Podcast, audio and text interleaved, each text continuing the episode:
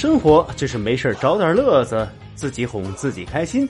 大家好，欢迎收听最新一期《拯救不开心》。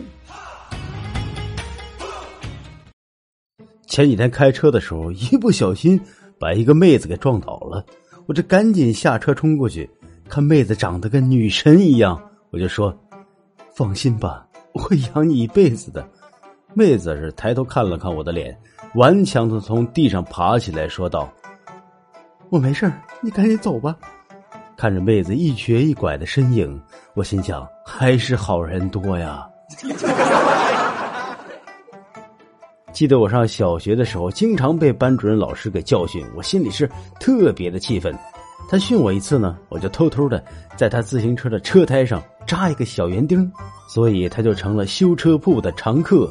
这也就是他娶了修车铺老板漂亮女儿的最初原因。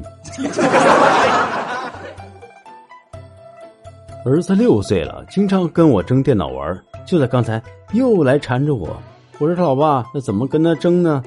我就默默的离开了电脑桌，找到了他的作业本，然后拿起橡皮擦，把他周六周日已经做完的作业擦的是干干净净，然后大声对他说。儿子，你作业还没做完呢，赶紧去把作业做了。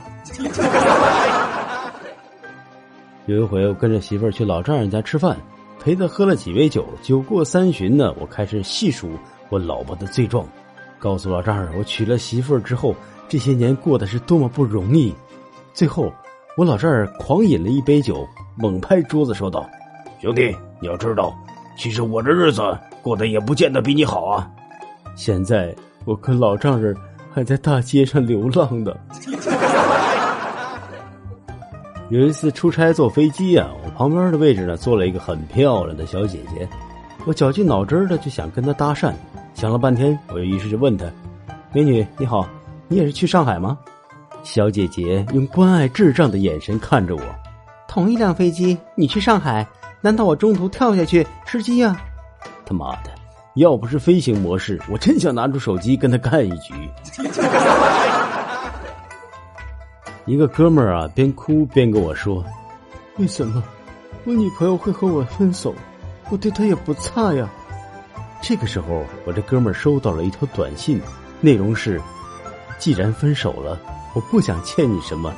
我刚给你充了一百块钱的话费，这是交往以来你在我身上花的钱，现在算两清了。”我在一旁看完这条短信，暗暗的佩服哥们儿的前女友，因为她真的很独立。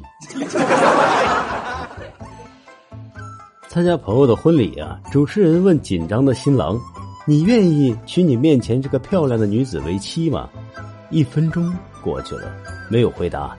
主持人呢，只好轻声的提醒新郎：“快说呀，我愿意。”新郎立刻大声的说道：“我也愿意。”哈哈哈哈。